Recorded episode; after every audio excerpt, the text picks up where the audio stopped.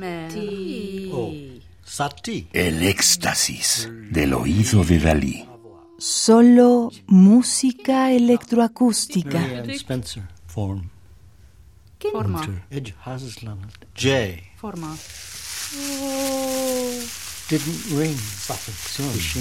Snake. Estamos escuchando Fest for Language World Event in Memoriam John Cage, primer evento de palabras en cuatro idiomas en memoria a John Cage, compuesto y producido por Jackson McLough y Ann Tardos en 1992.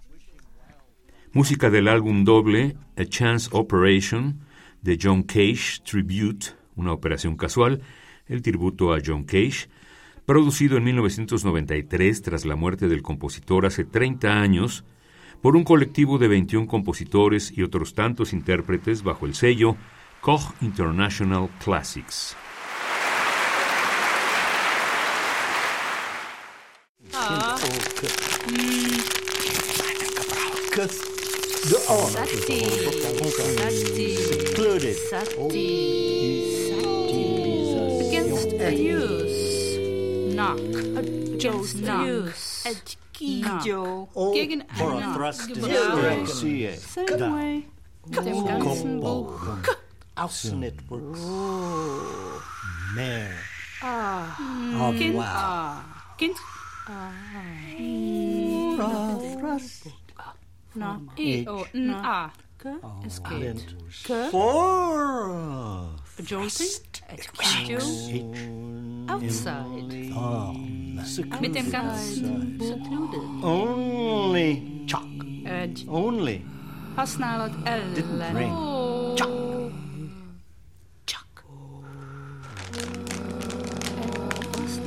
Schlange and some less.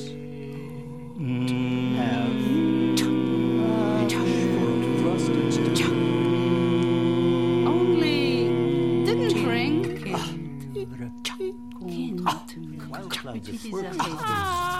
Here and some less. Ah. Hmm? The snake. It has not any form in. Mehr eine Schlange. Contre une utilisation. With the whole book. With the whole book outside. Wishing. Wild clouds. Wishing. Only. Uh, Wishing a snake. Eh? Mère. And still a serpent. J- To le livre. Ha. Se didn't ring. It works.